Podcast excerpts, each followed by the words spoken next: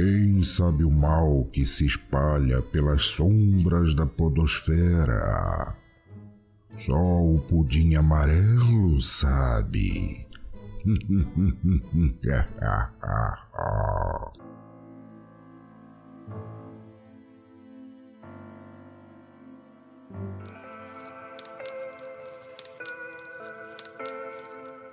Em algum lugar, algo incrível está esperando para ser descoberto. E nós estaremos lá. Hoje é dia de Pudim Amarelo, um spin-off do Pudimcast apenas para tratar de mistérios e temas sobrenaturais.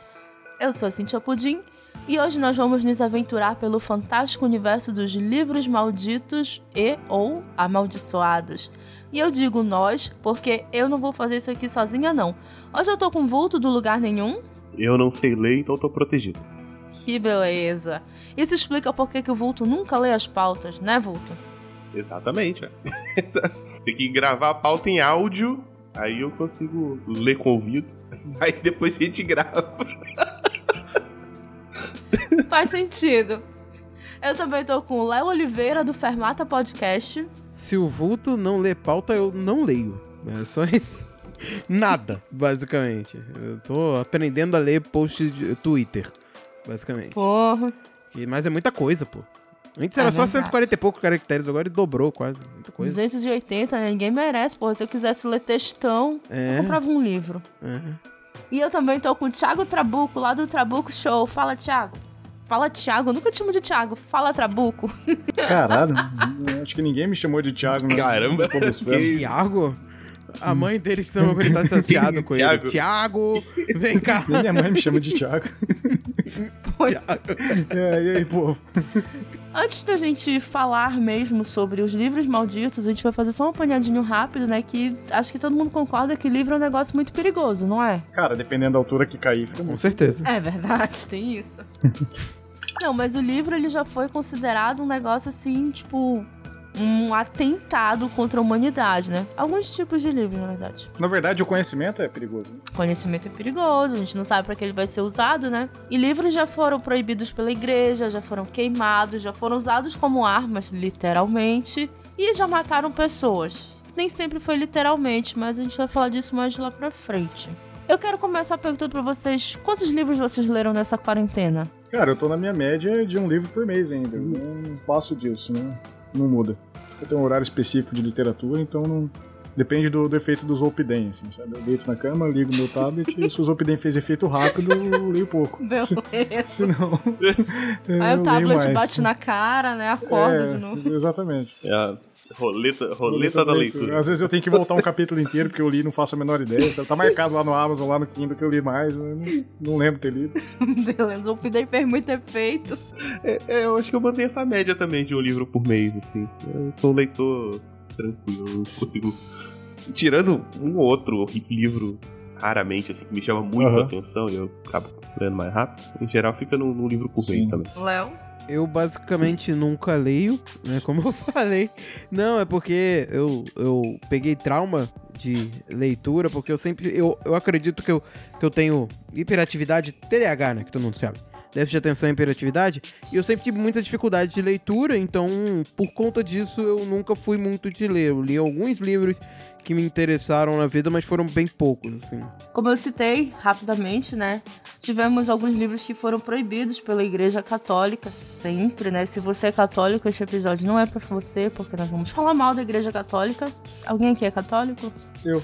Porra, Trabuco, sério? Pô, eu dei até. Eu dei até. o- Como que chama? O cursinho de. pra tomar hóstia? Catequese? Mas já faz tempo Ah, já. tá. Cursinho pra Catecismo, tomar é. Já faz tempo já. Cu- Cursinho. Eu também fiz, eu também fiz, mas não sou mais. Não, mas eu, eu dava aula de, de catequese. Porra, o Você, Trabuco. dava aula- você era professor ainda? Caraca. Eu era, mano. Eu já fui bem. bem, bem pé na igreja já. Aí depois que eu confessei uma vez e o padre riu na minha confissão, eu que reavaliei minha, minha vida. Padre, mó cuzão, né, cara? Padre é mó cuzão. Padre Rio de Pena foi de quê? É, Ah, sei lá, cara. Ele só riu. Não sei, velho. Ele só riu. Só. O que foi que tu confessaste, hein? O que foi que tu falaste? É, não, sei lá. Se eu não me engano, foi. Eu tava falando de. Ah, sei lá, cara, devia ter uns 17 anos de um, de um, de um sexo com mais gente, assim, sabe? Oh! É, e aí ele deu risada. Que é algo que ele nunca teve. É, Pelo menos não foi a história do clitóris. Eu nunca vou esquecer a história do clitóris, cara. Vocês estavam nesse dia, vocês todos lembram da história do clitóris, não é? Não. não. Eu tava. Porra, o Trabuco contou que ele quase foi expulso do colégio porque foi perguntar na biblioteca É, onde. eu fui perguntar na biblioteca. Eu tinha, sei lá, eu tinha uns 13, 14 anos e todo mundo ali. Gente, o que, que é clitóris? Eu, eu sempre tem o cara, o transão do colégio. Não, clitóris é tal coisa. Não, mas não pode ser não. Aí eu fui na biblioteca, cheguei na bibliotecária do colégio e falei assim, moço, eu queria um livro. Ah, do que? De ciência, mas do que você quer ver? Eu quero saber de clitóris. Ela falou assim, aham, senta lá, sabe? Ah, cara, pô, eu Senta achei lá. completamente justo. É, eu fiz é. o certo, cara. Não tinha Google assim na época. sabe? Se, se fosse pra usar o Google, eu ia usar o da biblioteca. Seria pior ainda, sabe? Clitóris. É a melhor história contada no Pudimcast até hoje. Pra quem quiser ouvir todo o episódio, é um episódio sobre Estamos Ficando Velhos. É a melhor história de todos. Eu nem lembrava que eu tinha contado isso. E, e tem tudo a ver com esse tema, porque biblioteca. Biblioteca. É verdade. exatamente, é. Com certeza lá tinha um dos livros que a gente vai falar aqui hoje. Biblioteca sobre cli- clitóris. Nunca se sabe, deve ter uma biblioteca inteira sobre o tema. Até porque homens Tem, nunca tem, encontram. tem museus e tudo, mas. Pois é, né, e tal. Sim. Os livros são considerados revolucionários até hoje, eles mudaram muito ao longo do tempo. Daquela tabuazinha de pedra, nós já fomos para o papel e agora nós já temos ele em formatos digitais, já temos ele na nuvem. O conhecimento nunca foi tão acessível. Em pleno 2020, as pessoas acham que a Terra é plana e outras besteiras que a gente ouve por aí. Mas. Mas eu acho que isso é um fator interessante de pensar, assim. Porque a, a- escrita como um todo, ela vai ser esse repositório do conhecimento, né? Mas não só do conhecimento, como da cultura também, né? Então você tem, sei lá, desde escritos científicos, assim, mesmo que pré- pré-método científico, escritos científicos, mas também tem muitos escritos culturais, as lendas, os mitos. E isso vai ser perigoso do ponto de vista da- das culturas posteriores, né? Das culturas que vão querer se preservar e às vezes ani- aniquilando as culturas anteriores. E aí você tem muita caça a- a- a- aos livros. Eu lembro que, por exemplo, o, o regime nazista queimou muita leitura de qualquer autor que fosse judeu, por Sim. exemplo. Sim. É kosher? É, então queima. Então, então você tem esse fator, assim. E aí você comentou da lista dos. Da lista da Igreja Católica de livros malditos. Assim, se você for olhar, tem muita coisa que é simplesona, assim. Né? Sim, romance e tal. Romance, romance, assim, ah, a mulher foi um pouquinho mais pra frentex, tá proibido. É, Isso aí sim, é coisa de, de sucubo. Maldição, do demônio, do demônio. Cara, a, a igreja piraria hoje em dia com aquelas revistas tipo Sabrina, Roberta, que é só baixaria. Nossa, imagina se lesse 50 tons de cinto. É, né? Pois é. Não, mas aí, aí ia ficar chateado porque é ruim, né? Não- eu ainda não li, não é posso seu, falar ele puta nada. livro bosta. Como putaria é uma putaria ruim. Putaria tá permitido, mas putaria ruim é foda. Todo livro considerado revolucionário, hoje em dia, já foi considerado perigoso. Mas ao longo da história foram surgindo livros que eram realmente perigosos, capazes de matar, enlouquecer ou até mesmo ressuscitar os mortos. Matar ou desmatar. Você escolhe. E nós trouxemos aqui uma pequena lista com alguns desses livros que foram escritos ou não ao longo dos anos. E para começar, um livro que nunca foi escrito, mas a galera jura que foi escrito, Necronomicon. Vocês já ouviram falar desse livro? Já ouvi falar. Eu li ele uma vez, uma vez eu tava viajando, eu fui pra uma cabana com os amigos meus, e daí a gente no porão encontrou esse livro. né? Porra! E daí tava escrito lá, não leia, e eu li, e deu merda. Era um manual de instruções de uso de uma motosserra, né? Pois é. Isso aí é venda casada, né? Vende, vende os dois, viu? O manual É, da motosserra uma e o motosserra, motosserra Husqvarna e vem um livro, sabe? Mas esse daí é clássico porque a gente já lembra logo desse filme aí, que esse- desse documentário aí chamado Sim. é, A Morte do Demônio, ou então Evil Dead. Ou Uma Evil Noite, Dead. uma noite Alucinante. Uma Noite Alucinante. Depende é do, do 1, 2 ou 3. isso aqui. É verdade, verdade. O E tem documentário o Ash é o versus. Evil Dead ainda, né? É, é verdade, que é maravilhosa a série, inclusive. Pois é, o Necronomicon, ou O Livro dos Mortos, é um dos livros mais famosos do mundo, apesar de ter sido lido por poucos, porque geralmente as pessoas enlouquecem ao ler. Na verdade, ele foi lido por poucas pessoas porque ele não existe, mas tem gente que jura que vai conseguir comprar na internet uma versão oficial dele. E tem gente que vende na internet. Sim. Lógico, né? Editora Vagalume, né? Oh! Não vamos citar nomes, mas sim. Esse livro foi criado por Lovecraft, que a gente já fez episódios sobre ele, né? Um autor racista, filha da puta, misógino, mas que escrevia muito bem. E ele diz que o Necronômico, na verdade, contém fórmulas mágicas ligadas à magia negra e aos antigos deuses interdimensionais que habitariam o universo e seriam capazes de trazer a morte e o fim de tudo ao planeta, eu abri o Mercado Livre aqui e um Necronômico bonitaço tá 2.700 reais, 2.750 reais e me deu vontade de comprar, cara, porque ele é muito bonito. Então, existe, existe esse livro, ele foi, foi feito, ele foi feito na época do filme, foi, foi lançado, tudo foi relançado agora com a nova, agora não, né? Você tem o quê? 10 anos quase ser a nova versão do filme. Sim. E, e tem, esse livro de fato existe, mas é um livro fictício. E aí tem o, o livro do dos mortos mesmo, existe esse livro do, dos egípcios, né? Uhum. Então, ó, é... Eu achei o mais barato aqui, ó, 120 reais. Já ah, achei filme mesmo... Não, o que eu vi tinha capa de, de pele mesmo. Que... De ah, pessoas e tal, Mas né? legal. Eu vou tipo tamborim, né? Olha, ilegal Tem aquele é, rosto, porém, sabe? né? Maneiraço. É. Se a capa dura descolada, fazer um tamborim de boa. Aí eu já gostei, pô. Já tenho múltiplas é. funções. Dá pra fazer um Paranauê.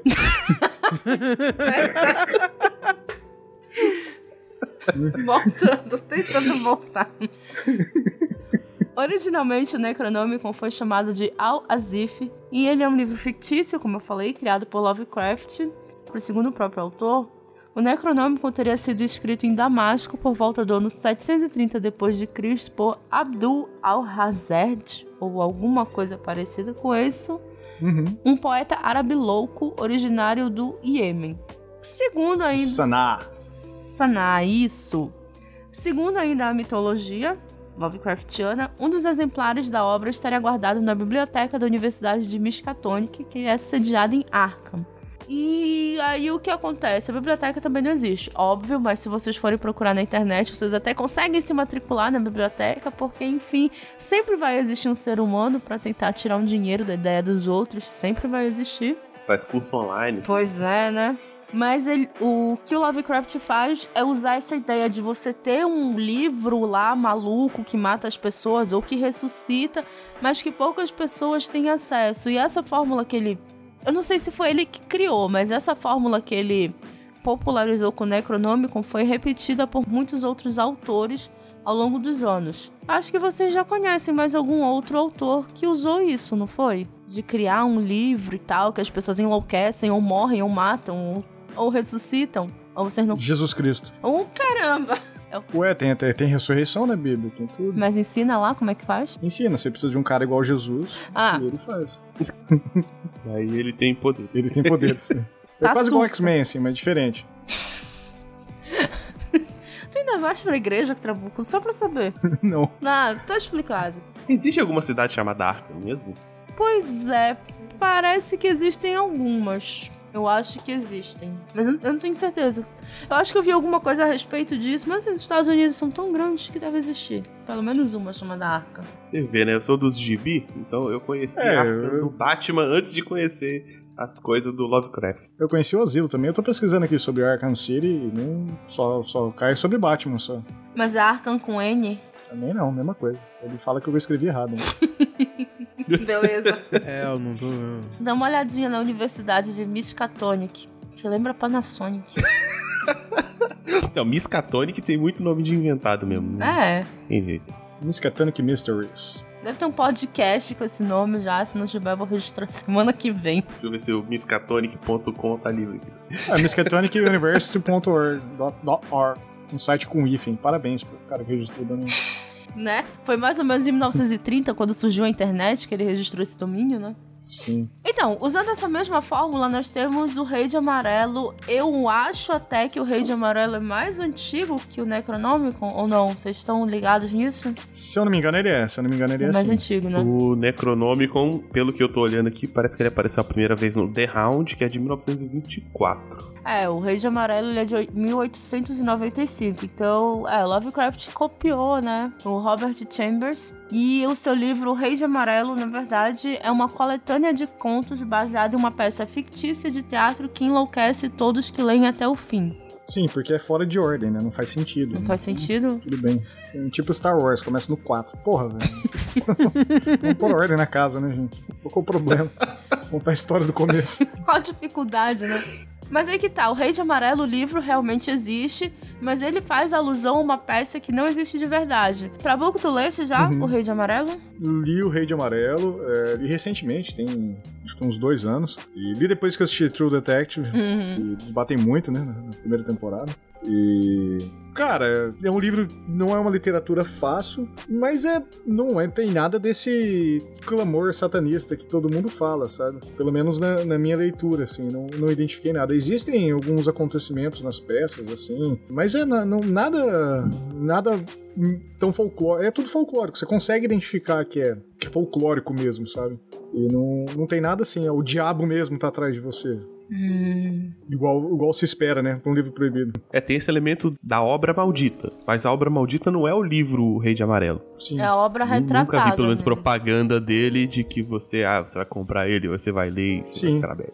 É, mas dentro do, do cenário tem essa peça que quem assiste a peça fica maluco. Sim. Uhum. Quem lê a peça, ou quem assiste a peça. Quem lê, quer dizer. É, quem leu, porque no caso. É, quem, não, quem lê, porque a peça não, não existe, É. né? Então, Ela talvez não até chegou a tenha, ser montada, né? Uhum. é, talvez até po- possam ter feito, porém originalmente ela, não existe, é uma peça fictícia, né? O que me deixou meio frustrado quando eu peguei pra ler o livro, confesso eu. assim. Era isso que eu ia perguntar. Conta a história da peça no livro ou não conta? Ah, tem uma pincelada, assim, de ba- background, mas é muito. É, é muito direta, assim, a peça acontecendo, sabe? E, e aí, conforme. É, é- é a genialidade do- da li- literatura, né? Você vai encaixando os contos e, e os momentos. Uhum. E aí você primeiro lê, lê a metade da peça, depois você vai pro final, depois pro começo, e depois você volta pra metade, assim.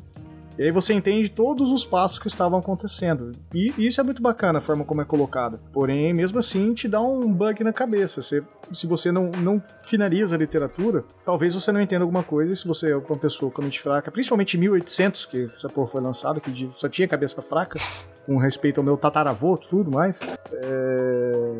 Cara, é, é difícil, né? Falta de conhecimento e tudo mais. Talvez por isso esse seja um livro maldito. Porque tem alguns itens transgressores, assim, vamos dizer assim. né? É basicamente como se Tarantino tivesse escrito um livro, é isso? Mais ou menos, cara. Mas é, tem menos conversa. Porra! não tem conversa. Mas, por então. exemplo, Não, conversas aleatórias, eu quero dizer. né? Então, vocês lembram que no episódio que nós gravamos sobre Lovecraft, nós falamos que ele era um racista, misógino, maldito filho da puta, né? Sim. E que existe um e a livro. cara do Mark Zuckerberg falou. Porra, falamos, né? Será que é problema da cara isso? Ih, rapaz. E se ele for uma reencarnação? O que vocês acham? Mas isso é possibilidade. Hum, meio que eu não exatamente por acaso, mas eu fiquei sabendo, descobri, me falaram, coisas assim. Existe um livro chamado Imperador Amarelo, que vai completamente na contramão do Rei de Amarelo, porque o Imperador Amarelo, na verdade, é um dos reis lendários, sábios e moralmente perfeitos que teriam governado a China durante um período anterior à dinastia Xia, ou seja, entre 2850 a.C. e 2205. Ele é um ser mítico, né? Tipo, existe essa lenda sobre ele, que ele era uma pessoa perfeita. E da conversa que ele tinha com os seus ministros, surgiu a obra conhecida como O Clássico do Imperador Amarelo, que é uma obra considerada um dos livros fundamentais da medicina tradicional chinesa. Então temos descrição de pontos, acupuntura e tudo mais. Eu falei sobre ele já no Trabuco Show. Olha que legal, eu vou ouvir esse, ainda não ouvi. É, a gente tem um episódio que fala sobre canibalismo. Eita porra. E ele, em um dos capítulos escritos por ele, ele fala do homem melificado, que era o processo de transformar um homem em mel. Hum. Você pega alguém, tem, ele tem que ser voluntário, tá? Não pode ser qualquer um, ele deixa bem claro isso. Você alimenta essa pessoa de mel até ela morrer. E o processo interno, e depois você banha ela em mel. O mel por dentro da pessoa ela vai estar tão cheio de mel que isso vai cristalizar. Depois você deixa, joga o mel em cima dela, ela cristaliza, o cara vai mumificar lá dentro. E aí fica com pedaços de mel, né? Porque o mel é infinito, né? O bagulho não estraga nunca. É o único Uhum. alimento da terra que não estraga. E aí depois você arranca uma lasquinha e vai comendo, assim. Aí tem propriedades medicinais e tudo mais. Na- Foi utilizado no, no Império Turco, no Império Otomano, né? Diziam que cura- curava até, até lepra na época. Muito foda esse É, negócio. Tô passado, não sabia disso. Meu-. Agora eu vou ter que ler o livro todo.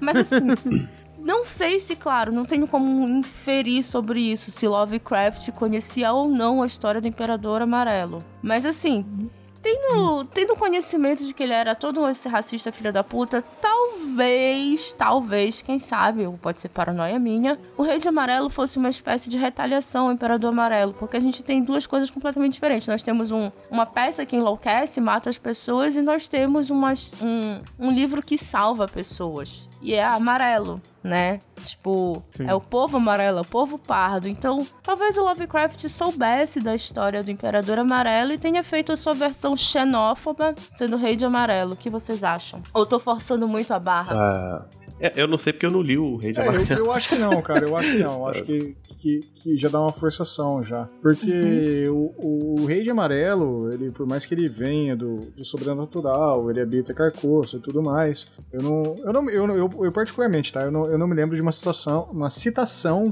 referente a algo relacionado à medicina, por exemplo. Uhum. Então, o, o próprio salvamento em si não, é, não seria um salvamento médico, né? Então, eu acho que Sim. não, eu acho que seria só uma coincidência de nomes mesmo, sabe? Uhum. E, ah, e, o, e o traçado das literaturas, né? Eu não, eu não, eu não, não sei dizer, o Imperador Amarelo, ele é um, é um dos livros que são considerados proibidos, por exemplo? Não, ele não é considerado proibido. Eu Aham. não sei se algum dia ele foi considerado proibido, mas ele é um tratado de medicina chinesa, né? Sim. Ele é um tratado de medicina de um povo de fora, digamos assim, na visão de Lovecraft. Mas ele é usado até hoje. Ah, sim, é, cara. E- e- Esse é um dos livros fundamentais da, da- da- de toda a medicina oriental, assim, né? Uhum. Então, existem várias outras publicações posteriores a ele, inclusive até um guia próprio de medicina, oficial, real oficial, de 300, 400 anos atrás, chinês, e... mas é, eu acho que é só uma, uma coincidência mesmo do, do nome, assim, sabe? E por mais que Mas o Trump vou- fale que China is the, the crime of democracy, não, não, tem, não tem nada. não, não tem nenhum problema contra isso. Eu gosto das imitações que sempre rolam aqui no Pudim, são maravilhosas. Então nós temos um livro que não existiu, ou melhor, que existe, ou melhor, que. É, vocês entenderam. nós temos o Rei de Amarelo, livro de verdade, que fala sobre uma peça que não existe. Nós temos o Imperador Amarelo, que existe, mas o. O vulto tem umas. Mas talvez o Imperador É, não talvez exista. o Imperador não exista, mas ele não é maldito, né? Então. Imperador Não Amarelo é o sabemos. que o Ed, o Ed Murphy vai buscar. né? Pera- Meu Deus. e nós temos um livro que realmente é maldito, maldito, que fez muitas pessoas se matarem, não foi, Vulto? Sim, sim, cara. Tá falando do, do Sofrimentos do Jovem Werther. Ele é um livro do Goethe, lá do final do século XVIII, 1700 e Uhum. pouco. 1700 e ah, por aí. E aí conta a história do, do- do- desse jovem Werther, Sim. né? Que ele, ele tem esse amor que, que não é correspondido e tal. Bom, eu não li o livro também, só, só li as sinopses e tal. Mas eu sei que no fim das contas o Werther ele se mata, né? E aí surgiu esse, essa coisa chamada efeito Werther. Se você pesquisar, você encontra algumas Uhum. Referências bem interessantes de pessoas que se vestiam igual o Werther, né? Que era com ah, era calças amarelas e casacas azuis ou era casacas amarelas? Agora eu fiquei na dúvida. Era amarelo com azul, né? Bem tucano. É, eu confesso que eu não, não sei dizer. É pra quem, pra quem tá interessado, o livro tem de graça na Amazon, a versão um e-book dele. Quem quiser baixar, eu, eu tenho ele baixado, eu ainda não li, tá? Tipo, nas próximas literaturas lá ainda, sabe? Mas é. Você vê de graça, você É, baixa, né? Eu sou desses. Sim, de quanto que você Um dia, um dia leio. Quando, quando eu tiver com preguiça Ah, de pesquisar alguma coisa Tá nova, certo. eu, vou- ler essa porra. Tá certo. Bom, mas é, existiu realmente esse efeito Werther, foi pessoas que se mataram copiando ah, até a forma do, do suicídio do jovem Werther. Pegou, pegou forte na juventude alemã. Em 1700, provavelmente não existia a Alemanha como Estado nacional ainda, né? né? Eram aquelas regiões, é, é Império Austríaco, Sim. Prússia. É, o que, o que eu sei desse livro é que ele foi bem na, na virada do, de governo e as pessoas estavam num momento social, que é aquele romantismo como sociedade que se tem, e aí você lê o livro e você cai na real que sua vida é uma bosta, sabe? E, é, e você- Ok. é, e aí o pessoal acabou se Se suicidando, matando. atentando Se contra a própria vida. E, e esse, e esse eu acho que não tem muita controvérsia, assim. Pelo menos nunca vi a galera questionando muito. Assim. Real- realmente teve o livro, realmente pessoas se mataram. É um livro maldito, né? Realmente o livro é maldito. É, o, o que eu, o que eu tenho, o que eu não li esse livro ainda, eu estou postergando há um bom tempo de a leitura desse livro, é justamente isso, saber o peso que ele tem, o impacto que, que as pessoas que leram ele têm, porque não é algo que aconteceu só em 1700, é algo que, que é recorrente, que acontece até hoje. Então, por mais que eu esteja muito bem resolvido no meu relacionamento, ainda tem problemas de ansiedade, o caralho é quatro, vai que alguma coisa... Vai que é, vai que dá gatilho. gatilho, né? Melhor não vai que correr riscos, gatilho, né, é. cara? Então, eu tô, eu tô tentando evitar. Eu acho que 2020 não é o Não, ano é. certo pra ler. Não, Exatamente. Isso daí eu não tenho ano que dúvida. vem, 2019, ano que vem, a gente lê de novo isso. 2019? Ah, é, porque 2020 não tem, né? Então, Ah, é verdade. vai rebutar. 2020 é um ano que nunca É. existiu. Eu sempre quis ler esse livro, na verdade, quem me apresentou esse livro foi um ex-namorado, na época que era namorado. E aí ele fez um paralelo com Edgar Allan Poe, que era uma viagem, eu gostava dele, eu era muito retardada. E aí eu li algumas partes específicas que ele me indicou. Mas eu nunca, assim, eu nunca consegui ler o livro todo, eu não sei Será que não foi uma indireta, não? É, olha, O... Existe essa Eu possibilidade. porra. Eu acho interessante pensar que você tem, você tem sempre esse flerte entre o romantismo e o Uhum. trágico, Uhum. né? Você pega, por exemplo, Romeu e Julieta. Romeu e Julieta é uma história de dois adolescentes que se apaixonam e se matam. E eu acho que não, não, não passa cinco dias na história. assim. Desde que eles se encontram, se conhecem, então. É, não, não passa uma semana, assim. É, tipo se assim, mata erradamente ainda. No né? caso do. se mata erradamente, um se engana, aí se mata, Que outro bosta, aí se vai morrer também. É, meio, meio errado, assim. Só que. Só que no Romeu e Julieta é uma tragédia muito pontual, né? Tipo assim, você tem uma série de coincidências. E pelo que o, o Trabuco comentou, a sensação que eu tenho é que o Werther, ele é mais assim, o mundo é uma merda como Uhum. um todo, assim. né? Então você tem esse trágico É, o que eu conheço do livro justificado. é que, é que é assim. realmente isso. A paixão te cega e, e te nega a ver outros. Sabe, eu coloco a aresta no cavalo? Esqueci o nome. Coloco no cavalo pra ele não ver dos lados assim. Cabresto. Um cabristo. E ele segue nessa, nessa vertente da paixão. E a hora que ele descobre o mundo ao redor, ele fala assim: puta, não, não rola não, cara. Acabou. Sabe? 2020, para. Para. Ano que vem a gente lê e a gente vai gravar um episódio sobre os sofrimentos do jovem Werther. Já tá Sim. combinado É, aqui. não, 2019 eu leio, gente. Eu volto pra gravar em 2019. Ok. 19 a gente tá aí. Tem um outro livro que ele é meio maldito, meio ninguém sabe muito bem, mas que talvez você já tenha ouvido falar dele em alguns círculos de amigos que as mães de vocês talvez não gostem que vocês frequentem. Livro de São Cipriano, vocês já ouviram falar? Já leram? Já viram? Já vi falar bastante, já, cara. São Cipriano é, famosíssimo. Já, sim, já. famosíssimo. Cipriano é o beabá dos roqueirinhos que quer ser bruxo. Eu, eu quero rir, mas vai que, sei lá, alguém se transforma em toco na minha frente, né? É. Então, na verdade, esse livro surgiu em 1846, que foi muitos anos após a morte de São Cipriano. E aí tem uma certa dubiedade, porque São Cipriano, existe o santo mesmo, venerado pela Igreja Católica e Uhum. Ortodoxa. E também existe o São Cipriano do livro, que era um fi era era uma pessoa, era, vamos, vamos chamá-lo de Cipriano, porque era o nome dele. Na verdade, tinha Era o paz seu Cipriano, né? era o seu Cipriano. Seu Cipriano, criador de Seu ovelhas. Cipriano, criador de ovelhas. Com pais pagãos, né? Que na verdade, desde a infância, ele foi introduzido aos estudos da feitiçaria, do ocultismo, tipo alquimia, astrologia, adivinhação, essas coisas que a gente abre o jornal e vê hoje em dia, horóscopo, né? Uhum. Ô, galera, tô brincando, se vocês levam isso a sério, hein? E aí ele aprendeu umas outras. Se você leva isso a sério, isso é muito gênio. E aí ele aprendeu outras diversas modalidades de magia. Só que aí o que, que rolou com o seu Cipriano?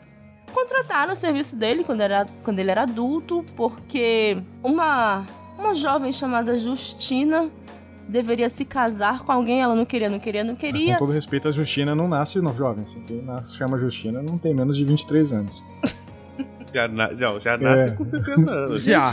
Isso foi em 1800 e lá vai porrada. Então, Então, imagina a idade que ela tem hoje. 12 anos ela realmente já era velha. Tipo assim, se ela chegasse aos 12 anos, porra. Sim. E aí o que aconteceu? Ele jogou feitiço, jogou pó mágico e tal. Só que ela ficou inabalável na fé dela católica, não ia se apaixonar, não ia ficar com ninguém, etc, etc, etc. E aí o Cipriano viu que talvez tudo que ele aprendeu não tenha sido tão interessante e ele largou a magia. Se converteu ao cristianismo, e aí isso, claro, bateu lá no ouvido do imperador, porque, segundo o imperador, ele era enviado divino, Uhum. então as pessoas deveriam honrá-lo. E aí taca-lhe pau no seu Cipriano e na Justina e faz tortura daqui, tortura dali, não sei o que. Ele não morre, ele não morre, ela não morre, joga ele na banha quente, água quente. E aí uma das pessoas que estava lá em meio a aquela sessão de tortura não acredita que aquela água está fervendo, mergulha na, na água que o seu Cipriano tava e é escaldado instantaneamente. E aí, como viram que tava não morre, não morre, resolveram decapitar. Peraí, peraí, pera, peraí, peraí. A água tá Sim. A água tá fervendo. fervendo, tem bolhas saindo e tudo mais. Aí você você bota o seu Cipriano lá e ele não queima. Uhum. Aí o que que você pensa? São só sais de banho, sabe? Vou mergulhar. Vou botar um peixe É. pra testar? Ver se ele Tipo- Não, vou mergulhar inteiro. É tipo Monty Python, né? Quem é Não- você, tão conhecedor de Não ciência? vou nem. não, não vou nem pôr um dedinho. Pôr um mindinho, pôr um mindinho. Não, vou, pular direto. Os anos 1800 foram muito loucos, olha. Sim. E aí, o que aconteceu? Como depois de toda essa tortura eles não sofreram porra nenhuma, decapitaram eles, acabou a história. Só que, antes de... Por que não decapitaram? Pois é, Ah, né? porque tem que testar se a água fervendo funciona, né? É uma oportunidade única na não. vida, sabe?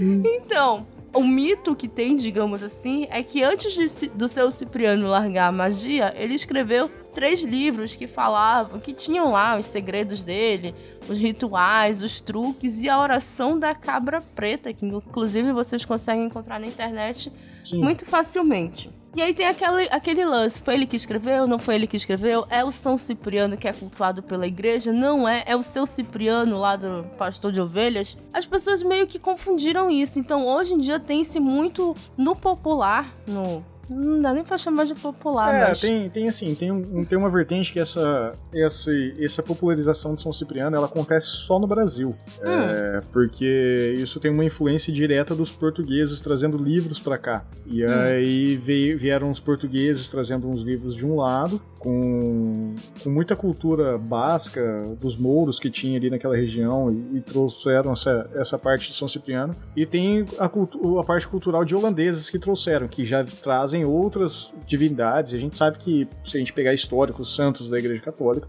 a gente vai ver que tem muito rabicho assim de histórico, sabe? Um, ah, tal cara era de tal. Tal cara era holandês e tal outro cara era inglês e, acaba se tornando a mesma pessoa, né? Uhum. E isso tudo acabou condizendo até com o próprio sincretismo brasileiro, né? O próprio capa preta da, na Umbanda tem muita relação com isso também. Então, se fala que o livro é da capa preta, existem versões da, da capa de São Cipriano até de aço, que dizem Uhum. que são os mais avançados em tudo. É, mas é. Eu acho que é tudo. É, é tudo uma confusão do sincretismo brasileiro, assim. Hum, Não, eu acho isso muito doido, assim, cara, porque você pega ali a Península Ibérica, Sim. ali é o, o, o- Portugal a e Espanha. e O Portugal. pênis da Europa. É, Portugal e Porra. Espanha. Foi, foi uma das regiões mais abrangentes eh, religiosamente falando. Assim, uma das regiões que mais aceitaram outras, outras Uhum. religiões. Foi tipo aquela mistureba muito doida, assim. E acho que a gente recebe muito isso dos portugueses e logo depois também da- das muitas imigrações, né? Uhum. Então, o Brasil é essa maluquice religiosa que você é católico praticante e pula sete ondas no, Sim. no, no Réveillon e, e, faz, e vai no terreiro quando a coisa aperta. É a forma E- e certa tudo de viver, junto, cara. né? Ó, eu achei. E, eu acho isso muito Eu doido. achei aqui uma diferença dos dois santos. Então vamos lá, tem o São Cipriano de Antioquia e o São Cipriano de Cartago. Posso até sim. passar esse link depois para se você quiser colocar no link do post. Então eu vou abrir aspas para o texto do Medium aqui que chama O Voo da Bruxa, o verdadeiro texto sobre São Cipriano. Ele diz assim: São Cipriano de Cartago viveu no século II e é considerado um dos doutores da igreja, um grande orador e um dos pais do cristianismo. Já São Cipriano de Antioquia, Antioquia, Antioquia não, né? Foi martirizado por volta de 300 depois de Cristo por ser cristão. E ele é considerado um feiticeiro que se converteu quando conheceu a jovem Justina, que você disse, e acabou se tornando padre. Essa é a versão que você encontra nos livros, mas não há muitas evidências que ele realmente tenha existido, como há de Cipriano de Cartago. Então, o primeiro Cipriano provavelmente é o real, assim, e o outro é mais uma lenda que acabou misturando com, com ambos, sabe? Mas quem escreveu a, a oração Mas da acho, cabra eu acho doido, sabe. assim. Pois Eu é. acho, acho isso muito doido, porque assim, se você pega esse livro hoje e mostra pra Sim. sua tia, ela vai falar que isso é coisa Uhum. do demônio, Sim. né? Mas você tem dois, duas possibilidades. Um, ele é cristão desde sempre, Sim. que é o santo lá. E o outro é esse da Justina. Só que esse da Justina, ele teria escrito o livro antes de se converter. Só que antes de se converter, ele era meio merda, porque ele tentou fazer a magia lá pra conquistar a menina e não conseguiu. Pois é. Ele vai ficar fodão barra imortal depois de virar crente. Então as magias dele não servem grandes coisas. Então o conhecimento dele antes não vale Sim. grandes coisas. Pois é, né? Não conseguiu convencer a Justina a se casar com alguém. Então, tipo, qual é a grande magia que ele saca e tal? Qual é?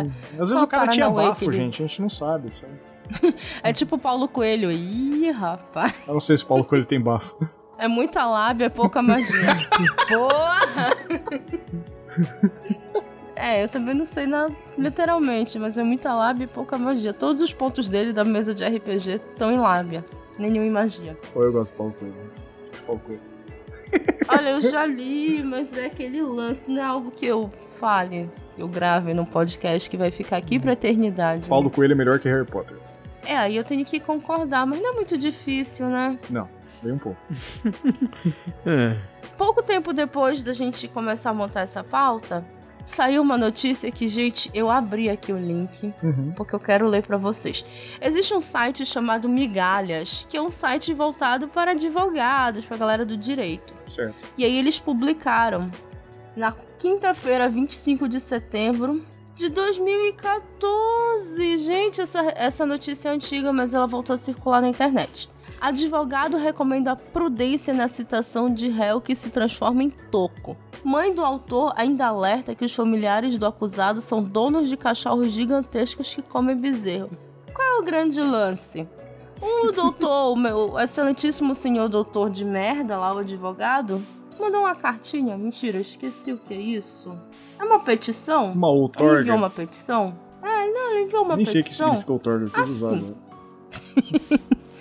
Ele enviou uma petição assim.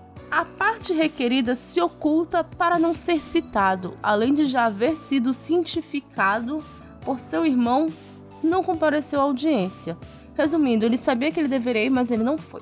Sendo assim, nos termos do artigo 227 do Código Penal, deve ser realizada citação por hora certa, o que se requer, portanto. Um deferimento. É. Segundo informações da genitora do requerente, o réu possui o livro de São Cipriano e, assim, consegue se transformar em um toco ou mesmo se esconder de trás de um cabo de enxada. Informa ainda que seus familiares possuem cachorros gigantescos que comem bezerro. Ao chegarem ao local, os cães se tornam porcos e a polícia diz: Que porcos grandes vocês têm por aqui? Sendo assim. Recomenda-se prudência, bom zelo e cuidado ao oficial de justiça a ser designado. Termos em que pede deferimento, Brasília de Minas Gerais, 24 de setembro de 2014.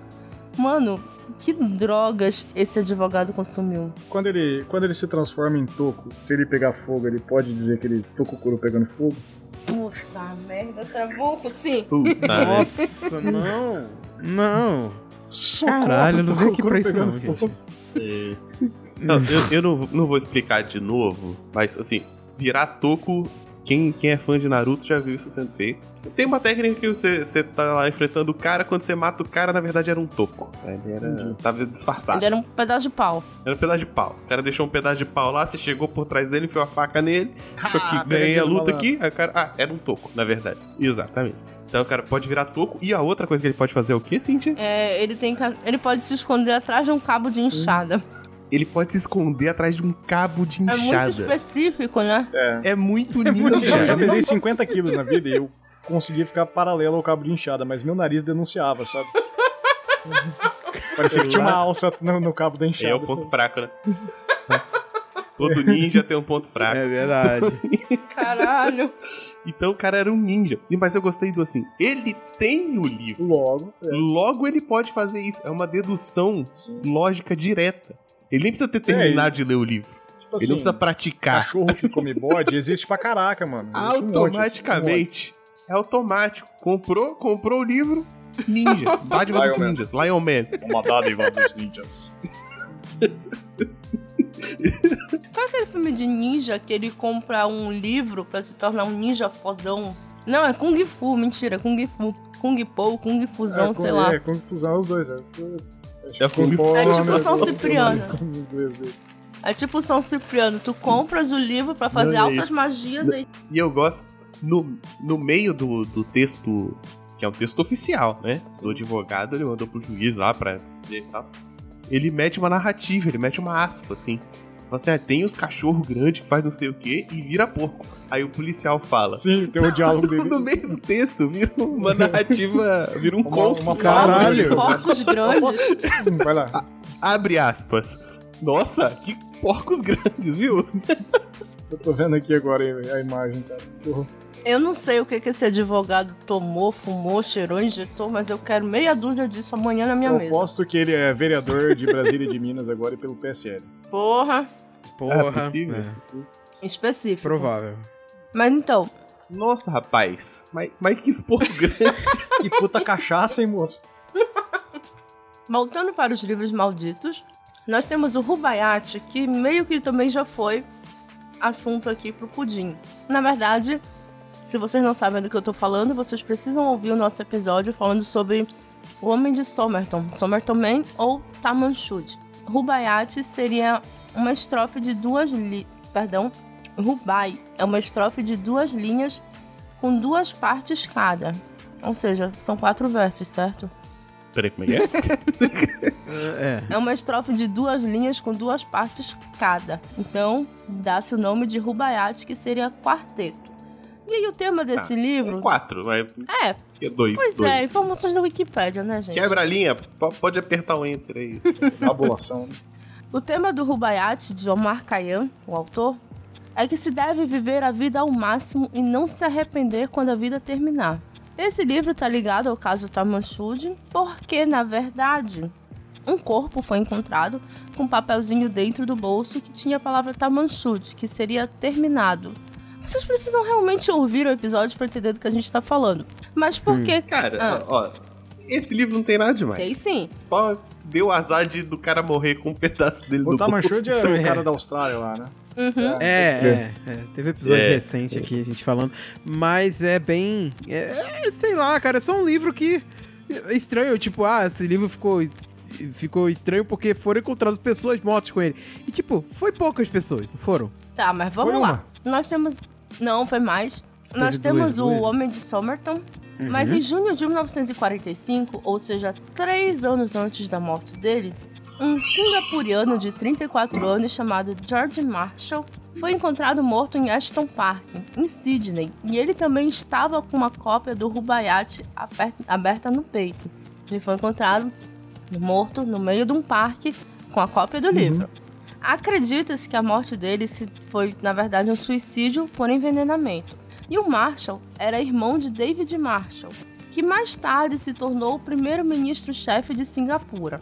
O que aconteceu? Um inquérito foi aberto em agosto e a Gwyneth Dorothy Graham, que foi uma pessoa que testemunhou no inquérito, foi encontrada morta 13 dias depois de bruços, nua, em, uma, em um banho, uma casa de banhos, com os pulsos cortados. Então aí nós já temos o Somerton Man, nós temos o George Marshall, que estava com o livro, e aí nós já temos a pessoa que falou no inquérito, contou a história, ela se matou, já tem mais umas mortes suspeitas aí, vocês não acham? Ah, cara, então, é, é- Ah, vamos lá. O caso do, do Tamanchu e tudo, eu acho que, que é uma série de coincidências e até das pessoas envolvidas, se a gente for fazer um link, faz até sentido essas pessoas estarem com um livro próximo. É, porque, por exemplo, a mulher que se matou, ela participou do processo. Talvez ela ficou curiosa e foi ler o livro depois. se arrependeu de ter Hum. participado de alguma coisa e falou, puta, que merda, o cara deve ter sido assassinado, e me arrependi, foi lá e se matou, sabe? Porra. É, é, é aquele negócio que todas as outras coisas estão meio que ligadas ao Sim, primeiro, né? né? Uhum. Que é o caso de Talmon Shoes. Daí é fácil, né? Tipo, depois que um fato ocorre é, e aco- acontece outras coisas por causa daquilo, tipo, sabe? É tipo. Automa como Lava é Jato, fala? tá ok? Tipo. É o famoso novelo de lã, né? Você vai puxando, você vai puxando e termo, vai, né? vai desatando, desatando vários nós, né? É, exato. É, cara, eu, vai lá, vai lá, vai É, lá. e uma, uma das. Não, que uma das hipóteses também era que você poderia usar um livro pra mandar mensagens cifradas, Sim. sabe? Uhum. Então você, tipo assim, eu tenho o mesmo livro que você, eu cito páginas lá, página. é, página e o número do caractere lá, você consegue montar as palavras. Tem isso no filme do Hannibal, ele fica mandando mensagem pro cara através de um jornal. É, entende? Então você poderia, tipo assim, cara, vamos usar esse livro aqui como padrão, vamos usar esse- Pode ser qualquer livro, que era um livro vendido. Se eu não me engano, a gente comentou no episódio, né? Que era um livro que Comum, foi bastante né? vendido na época, né? É. Só tinham edições diferentes, então isso meio que É, ferra, né? Tu tens que saber qual exata E assim, edição as mortes aconteceram na Austrália, né? As, as três mortes Sim. envolvidas, né? Então, Uhum. pro resto do mundo não faz diferença, né? É porque tudo que acontece na Austrália, né? Na verdade, tipo, a Austrália é um outro Sim, mundo, às né? vezes a editora pegou um É. papel venenoso e imprimiu o livro. Vai saber, cara. Porra! Pô, bom. Mas não, mas ele foi muito vendido, ele teria matado muita gente. tipo o nome da Rosa, né? É. Pô, o nome da Rosa é foda, cara. Uhum. Outro livro amaldiçoado, né? Mas eu acho que de. Mas eu acho que de conteúdo ele não tem O nome da coisa. Rosa? O- Não, o, O quê? Ah, o Tamanchuri. o, o Tamanchuri, É, o Rubaiyat, o que não, não tem nenhum elemento assim, sabe? Nossa, tem uma parada, tem um negócio aqui, hein, rapaz. Um- Ele fala sobre curtir a vida e não se arrepender no final, né? Aí as pessoas vão e se matam. sim, talvez a gente volte ao caso do Werther, né? Falou assim, puta, eu não aproveitei nada da minha vida, agora já foi, né? Vamos acabar com ela. Porra, Não, mas em vez de você aproveitar o resto do É, o cara é boleto, né, velho? o Boleto cara é fica deprimido, pô. Boleto É é foda. foda. Isso eu tenho que concordar. Devia ter aproveitado no adolescente. para de É, chegar. né? Cara, eu fiquei uma semana sem Netflix, eu resolvi todo mês, coisa. todo mês isso. Troquei até de terapeuta. Até comecei a terapia, né? Faz sentido. Mas aí a gente já tem um outro livro que ele não tem nada de amaldiçoado na sua história, mas que também está ligado a mortes. Vocês já ouviram falar ou já leram O Apanhador no Campo de Centeio? Cara, eu só ouvi falar e esse livro é icônico, né, pra, pra cultura lá do B, né? Acho que principalmente por causa do John Lennon, né? É engraçado. Pois é. Mas isso mais recentemente. Engraçado, assim, é. Tem a cultura coisa do John Lennon, mas eu acho que eu nunca vi uma resenha dele. Porra. Esse Não, só não, é eu- eu lembrado sei por que- causa disso. A pessoa compra, tira uma Eu sei que foto é no um Instagram. livro, ele é um livro de igual a gente tem vários livros, igual os dos idos aqui no Brasil, é um livro escolar. Nos Estados Unidos ele também é um livro aplicado dentro das escolas. Então lá ele é um livro bem clássico, assim, é muito, muito difundido. E- mas eu, eu, eu, não, não, eu não conheço nem a história do, do livro, pra ser bem sincero. Mas é, eu conheço Tá. muitas histórias envolvidas. Vamos, vai lá, segue, segue lá, fala mais do livro aí. Eu vou contar bem rapidinho. O Apanhador no Campo de Centeio, na verdade, foi publicado como série entre 1945 e 1946 e virou um livro em 1951. Qual era o grande lance? Ele era um livro feito por jovens e para jovens. Ele conta a história de um adolescente, o Holden Caulfield, que é expulso do colégio e é colégio particular, e ele bombou já em dois ou três colégios diferentes e vai voltar para casa.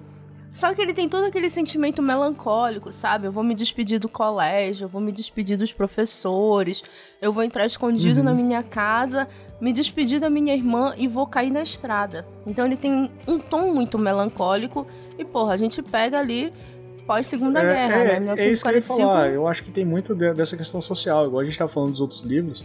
Se a gente pegar culturalmente Uhum. os Estados Unidos dentro desse período e falando sobre isso, sobre angústia adolescente, cara, com certeza isso tem muito envolvimento, porque o cara em 1945 foi o ano que a guerra pseudo acabou, né? Teve alguns tiroteios por aí. E- Mas morreu muita gente, assim, com certeza o cara tava lá e falou, ó, talvez eu seja chamado ainda, sabe? Então, acho que faz sentido essa parte também. Pois é. A primeira vez que eu ouvi falar, eu tinha 12 anos, e foi num livro de português, e era uma, era uma pergunta sobre interpretação. Porque tem uma hora do livro que ele fala assim, que ele vê várias moças com roupas curtas e tudo mais, e que ele acha a paisagem muito interessante. E a pergunta de português era qual era a paisagem interessante que ele estava se referindo. Por algum motivo aquilo me chamou atenção e eu decidi que eu queria ler aquele livro. Eu comprei, comprei não, no caso eu pedi pra mãe, porque tinha 12 anos, né? E eu fui ler. Depois que eu li, a mamãe leu, e ela falou assim: Ah, tu não deverias ter lido esse livro porque ele é meio adulto pra ti. Porque ele fala que ele tem um encontro com uma prostituta, mas não rola nada, ele só conversa com ela. Mas é um livro melancólico. Porra, o cara pagar uma prostituta pra conversar é mega melancólico. Assim. É. Pois é, né? É, é verdade. Pô, achei. achei.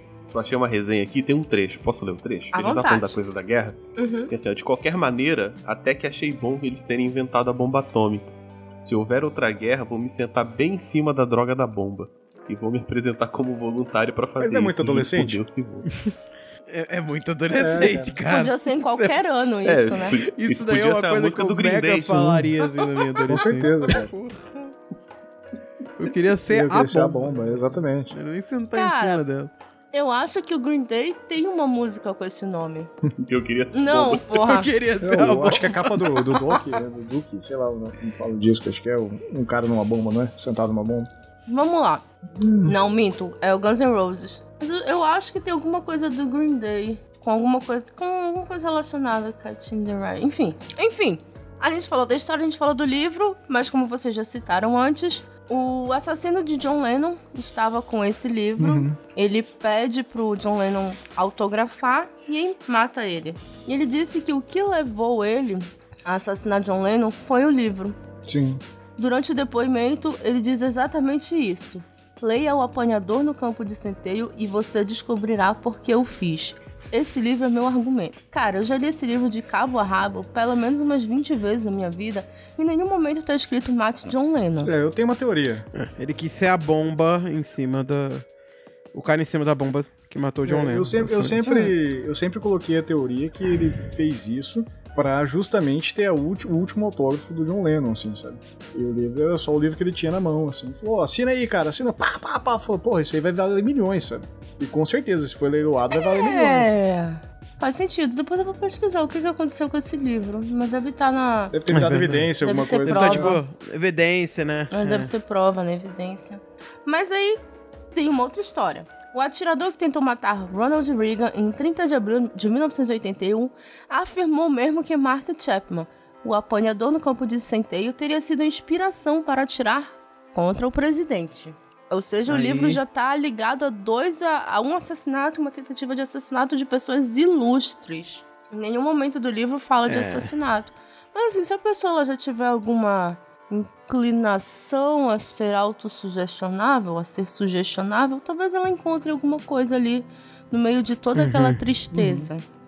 É, é tipo o cara que, que matou não sei quem em escola porque tava jogando GTA, sacou? Sim. Pois Não é. foi o GTA que causou isso, né? Foi o enfim. mundo, né? foi só Foi o uma válvula de escape. É, o- exatamente, exatamente. O GTA impediu que fosse feito antes, na verdade. Eu me tiro uma dúvida. Vocês comentaram que esse livro é tipo livro escolar, assim, né? Ou Tipo, seja, nossos- vai, tem, vai rolar Aquele muito li- assassinato em escola. Livro Rola. É isso que eu queria saber. Não, isso que eu queria saber. Se, tipo, se continua, se continuou sendo depois desses casos. Que diz o Strabu? Ah, cara, o, o assassinato, o- a tentativa de assassinato contra o Ronald Reagan, assim, o, o cara que tentou, tentou matar ele, ele, ele era maluco, assim, sabe? Tem, tem N histórias sobre o cara. E ele era apaixonado por uma atriz que eu não vou lembrar o nome, ele achava que ela falava com ela no- nos filmes. Ele parafraseava frases do, do De Niro no Taxi Driver. É, então, é. Eu acho que foi só um maluco só que tinha o livro junto, sabe? E, assim como ele devia ter vários outros livros portando ali, simplesmente citou ele em algum dia. Talvez você foi, foi, foi na onda, sabe? Falou, pô, já aconteceu o bagulho do John Lennon, estamos aqui tão perto, vamos falar também disso aí, né? Por que não? E eu acho que, eu acho que a, morte do John, a morte do John Lennon influenciou muito mais a tentativa de, de matar o Ronald Reagan do que o próprio livro em si. É, É um copycat, né? exatamente. Pode ser, eu tô aqui pensando, faria sentido. Leia o apanhador e tal, Sim. vai ter o último. Pega pra um cara maluco e, e boa. Porque assim, eh, existem várias teorias sobre tenta- essa tentativa de assassinato com, com o Reagan. E em 81, Ronald Reagan, ele tava participando de uma. Se eu não me engano, foi em Nova York isso. Tô, tô de cabeça, tá, gente? E ele tava participando de uma reunião de sindicalistas. Sindicalistas. Ele tinha acabado de ser eleito e o bagulho tava pegando fogo, assim. Esse período sindical que aconteceu nos Estados Unidos era muito impactante, porque de fato eles controlavam tudo. E essa, essa tentativa de assassinato contra ele foi para impedir que houvesse algum tipo de acordo. E chegaram num maluco, tal qual aconteceu nas eleições contra o Bolsonaro. Pega um maluco aí e tenta matar o cara, sabe? E aí entra várias teorias. Fala assim, não, foi o pessoal que mandou matar o cara. Não, era só um maluco que tava lá, sabe? Esse cara que tentou matar o Bolsonaro podia ter falado. Por mais que ele teve puta facada maldada, mas ele podia ter falado. Ah, foi o Sim. apanhador de centeios. Eu li essa porra e por que não, né? Seu Ah, Adélio. Foi o Quem Mexeu Quem no mexeu Meu no Queijo. queijo? Maior decepção da história, essa série aí, cara. Que Vacilão. mexeu no meu queijo? Sei lá, É, falei no Jorge livro. Matias, né? famoso. Foi- Temos que admitir que é uma ideia de um livro muito merda. Autoajuda, quem mexeu no meu queijo foi best-seller. Eu nem sei sobre Cara, o que é um que livro é. de só- autoajuda só de sei- 30 Só sei o páginas. nome. É, Nossa. que é basicamente como se tu fosses um rato e tu tivesse todo dia ali o queijinho, e aí um belo dia alguém tira o queijo e tu fica assim, ué, quem mexeu no meu queijo? Tu pode ir atrás do queijo, morrer de fome.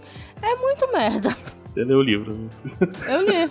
Eu fazia psicologia, pô, como era que eu não ia ler? Eu tava estudando ratos, aí tinha lá quem mexeu no meu queijo, autoajuda, comportamento, uma coisa ou outra, me fudi. É, Eu eu li. achei um texto aqui sobre o assassinato, do- a tentativa de assassinato contra o Reagan, e é exatamente isso. O, o John Rick, o John Rinklin, que foi, ele tinha 25 anos quando tentou fazer o assassinato, ele declarou posteriormente, quando estava preso, e isso corrobora com várias cartas que ele mandou para Judy Foster. Judy Foster, que era grande atriz, e ele estava tentando impressionar ela, tentando fazer isso. Então, ele queria simplesmente falar assim, ó, olha o que que eu fiz, né? Então, enfim, Tanta coisa que ele podia sou fazer, uma um cara tatuagem triste, né? com uma É. foto dela, uma estátua. Foi lá e tentou matar o presidente. Legal. sim. E aí a gente chega no manuscrito Voynich, Voynich, não sei falar. Vamos adotar Voynich aqui. Voynich. Panic. Voynich. É, é o que Voynich. é pra dentro. Né? Voynich. Fala aí, Trabuco. É o manuscrito Voynich. Voynich. Tá, o manuscrito Voynich, na verdade, é um manuscrito ilustrado com conteúdo incompreensível e que é conhecido como o livro que ninguém consegue ler. E aí, Volto, tu vai te arriscar, Léo? Existe várias coisas desse conceito, né? É que aquilo. A piada mortal, né? A piada que você. Se você ouvir até o final, você vai morrer. É, a música, ou Isso então. é Monty Python. É, Monty Python, exatamente. A, a, a música que vo- que você escuta e aquela música tem sons que levam a pessoa ao suicídio. Ou então filmes, né? O famoso episódio do Mickey, que se você assiste até o final, você fica maluco, se suicida. É, tem várias histórias assim. Tem até um episódio do Bob Esponja também. Ah, do Lula Molusco. Do suicídio É, do é. Lula Molusco.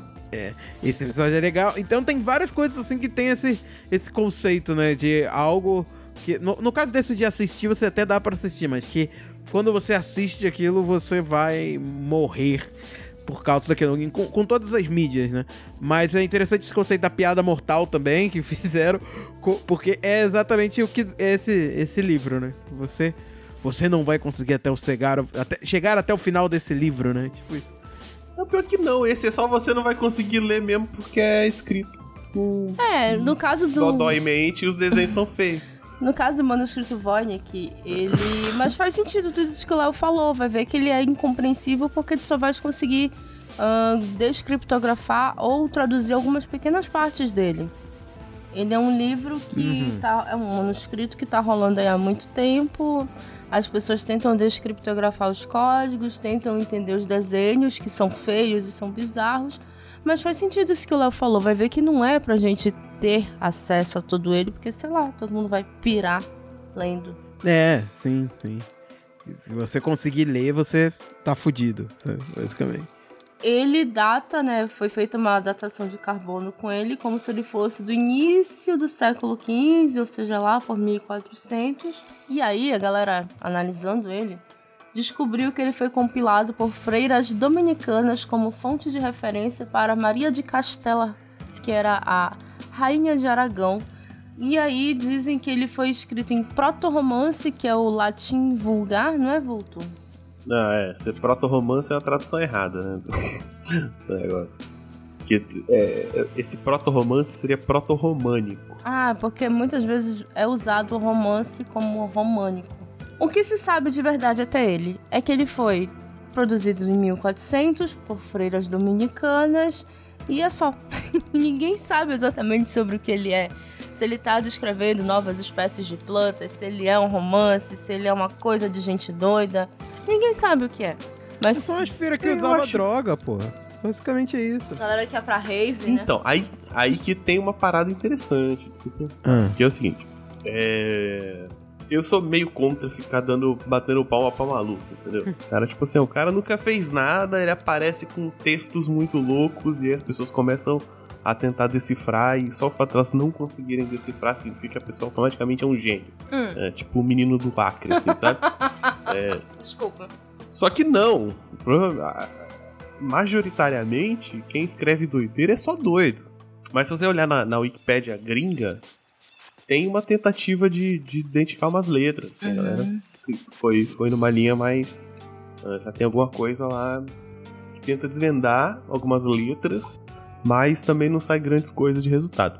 Tem gente que vai dizer, vai achar que é um hoax, que realmente é coisa que não quer dizer nada. Uhum. Tá? Tem, tem teoria sobre isso.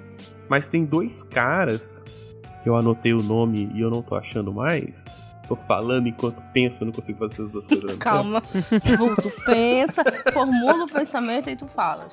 Tá, tem dois caras chamados Gary Kennedy e Rob Churchill. Eles escreveram um artigo em 2004 comparando esse texto com outros textos conhecidos. E eles afirmam, a hipótese deles, é que esse texto é, na verdade, uma glossolalia.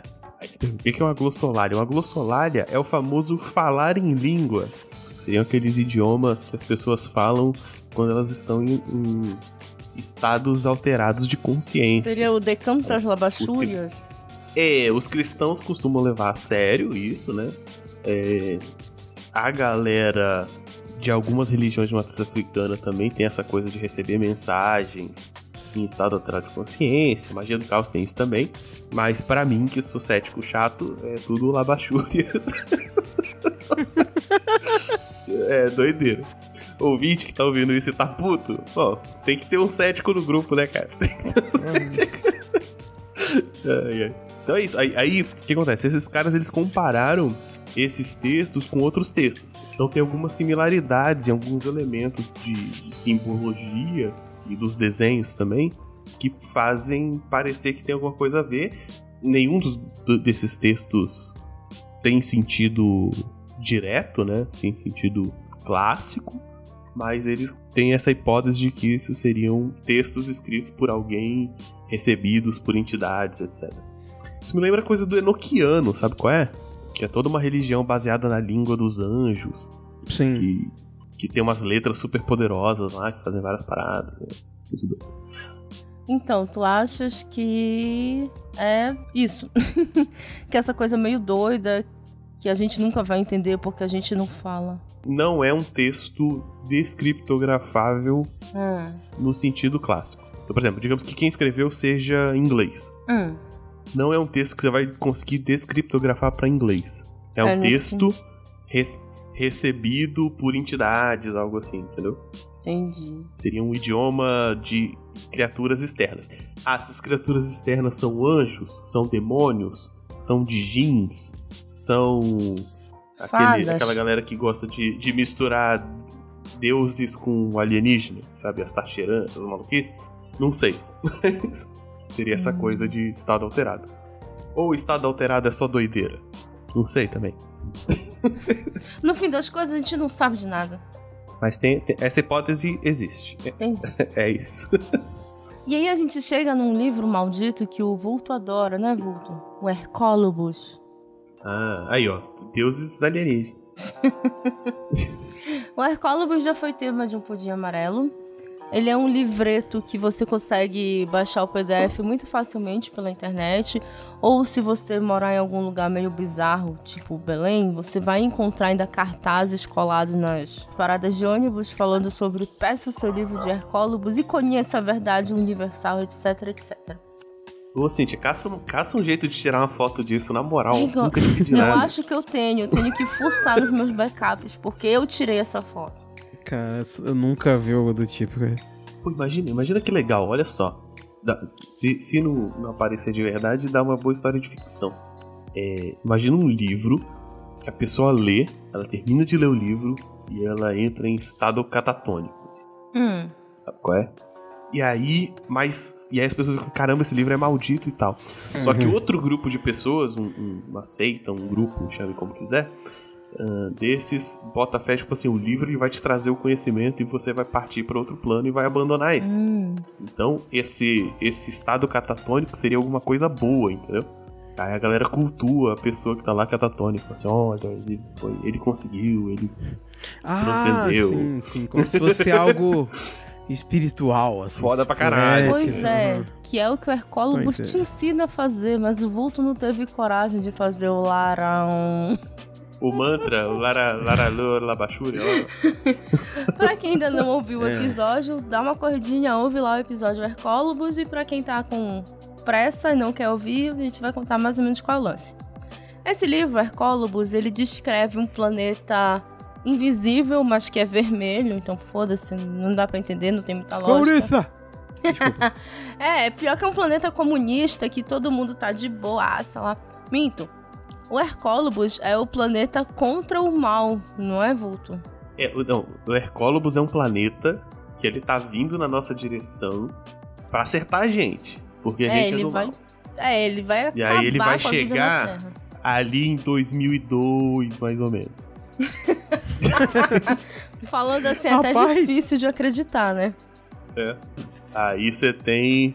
Mas aí o cara descreve assim, fala, não, porque a humanidade a gente faz muita merda. Mas existem outros povos no sistema solar. Ele descreve o povo de, Jú- de Júpiter, não. De Vênus e de Marte. Que são povos super evoluídos. E aí sim, a maioria deles comunistas. Pois é, tem um dos planetas, eu não lembro qual, que tu trabalhas algumas horas por dia e o resto do dia tu ficas vagabundando por aí, tu podes dormir onde tu quiseres, com quem tu quiseres, mas tu não podes comer comida, tipo, tu não pode chegar na, na árvore e pegar a fruta. Tu tens que escolher qual é a Não. fruta, aí ela vai ser pulverizada, vão colocar vitaminas e tu vais, tipo, sei lá, respirar aquele ar. É, na verdade, são os dois planetas. Porque ele descreve muito bem Vênus. Aí depois ele fala assim: Marte é parecido, só que é. Eles têm arma. Só que eles são guerreiros. Eles são guerreiros, é. Acabou a Ouve lá o criatividade. episódio que é muito bom. É, melhor, melhor ouvir o episódio, porque, cara, é muita maluquice, assim. Esse daí, você nem, nem, nem forçando dá pra acreditar em alguma coisa dele. Aí que tá. Dá pra acreditar assim no Nibiruta, né? Enquanto eu tava Ah. fazendo a pauta, saiu a notícia de que um planeta errante foi recentemente descoberto. Qual é o lance do planeta errante? É um planetaço assim que vem loucão pela Via Láctea, mas ele não tá ligado a nenhuma estrela. É um planeta que tá errando pelo sistema. Então, uma equipe de astrônomos anunciou a descoberta de um planeta errante com massa similar à da Terra, vagando pela Via Láctea. Ele não está ligado gravitacionalmente a uma estrela ou algum outro corpo celeste. É o menor planeta interestelar já encontrado e sua descoberta reforça a ideia de que existem muitos outros esco- escondidos pelo universo. O lance é o seguinte: a galera achava que tinha muitos, aí encontrou um, por isso tem muitos. É extrapolar um pouco a estatística, vai, mas foda-se, né? Eles são astrônomos, eu não sou nada. Ele deve ter errado no zero na hora da previsão ali, por volta de 2002, Não, não, ei, na verdade era 2020. Pois é. entendeu? Ele só inverteu a posição do zero ali. Então, pô, cara, dá, deu até um alívio de saber que isso vai acontecer mesmo. Que um planetão vermelho Nossa, quem invisível dera, né? que vai destruir a gente tá vindo, né? Porra, maravilhoso. Vem em mim, Hercólogos. Mas assim, o grande lance do Hercólobus é que ele sai por aí destruindo outros planetas por motivo nenhum. Tipo, ah, só Mas que não só é se afim. pessoas do planeta for do mal. Tem mais um lance, ele tá se Se a aproximando. gente fosse. Se a gente, fo- se a gente fosse tudo temente a Deus, tudo certinho, aí ele. Aí estaria. É verdade. Aí quem ia acabar com a gente seria Deus, né? E não Hercólobus. Aí Deus ia conversar lá com, com Hercólogos, conversar lá, pô, faz isso não, Hercólogos. Tem vários planetas bosta ali, ó. Olha Marte ali. Os caras escrotão. Olha Mercúrio, Entendeu? que vive retrógrado, fudendo com a vida da Giselda. Olha aí. Exato. Então, gente. Então, salva a gente aí. Meu povo é legal. Meu povo é gente boa. Mercúrio retrógrado. Tudo que acontece de ruim na Terra é porque Mercúrio tá retrógrado. Oh, porra, esse planeta vive retrógrado. O que é um Mercúrio retrógrado? Ele tá andando pra trás, por acaso? Uma parada que eu não entendo Mercúrio. é astrologia. Os caras, eles têm alguma noção de astronomia ou não? Porque um dia desse eu li, não, porque o planeta tá ali saindo de uma posição indo pra outra, ele tá parado. Como assim o planeta tá parado no universo? Que porra é essa? Dava É, pra falar de não- astrologia maldita aqui também. É, dá pra fazer um Nossa, episódio mas exclusivo um dia- nisso pra gente dia- A gente tem que ofender. chamar um astrólogo as- e ficar fazendo bullying Chama- com ele. Chamar ah, o claro. Walter Mercado, né? A gente vai construir pontes aqui. Ele não tá morto? Eu sei, eu tô. Mas aí já pode juntar, né? Pudim amarelo, a gente faz uma mesa branca aqui. Tem que ser uma mesa amarela, hein? Mesa amarela, exato. Mas aquele lance, vamos esperar pra esse planetão acertar a gente na testa. Se não acertar, ele não tá tão errante por aí. Vou ficar na torcida. Vamos ficar na torcida. 2020, porra, agora vai. Mas tem tudo pra isso esse ano. Tem, Porra, era só o que falta. Cara, toda vez que alguém fala assim, nada mais me surpreende, acontece uma nova notícia extraordinária nesse país. Eu tenho medo. É verdade. Eu confesso que eu tenho É medo. Você tá de boa na vida e quando vai lá. O problema. O problema. Eu chego à conclusão. O problema é abrir o Twitter, gente. A gente não pode mais abrir o Twitter. Que, que, que o problema tá nele, não é a humanidade. O, é o problema, o problema é o jornalista que torce contra. O problema é o jornalista que tá- Exatamente. A digital Exatamente. influência que torce contra. Você não pode Porra, torcer contra. jornalista, você só dá notícia ruim, cara. Tem que dar uma É, notícia pô. boa, porra. Olha aí o planetão que vai acertar a gente. Uma puta notícia boa. Ah, Ainda falando sobre livros malditos, agora nós vamos falar, na verdade, sobre um caderno maldito. O Death Note, Caderno da Morte. Alguém aqui leu o mangá, assistiu o anime? Então, eu vi um pouquinho, eu li um pouco do mangá, só um pouquinho, tipo, uns três ou quatro do- iniciais ali. E vi boa parte do anime, na verdade eu vi até um momento lá que. Não vou dar spoiler porque não tem necessidade. Mas é porque o mangá depois dali. per- O anime depois dali perde a graça. Mas O é L muito morre. legal. Hã? É, caralho, porra. Eu tô tentando evitar o spoiler. E o cara manda isso Ele- na lata. Ele assim. colocou o próprio nome lá e se suicidou, foi? Basicamente. Porra. É.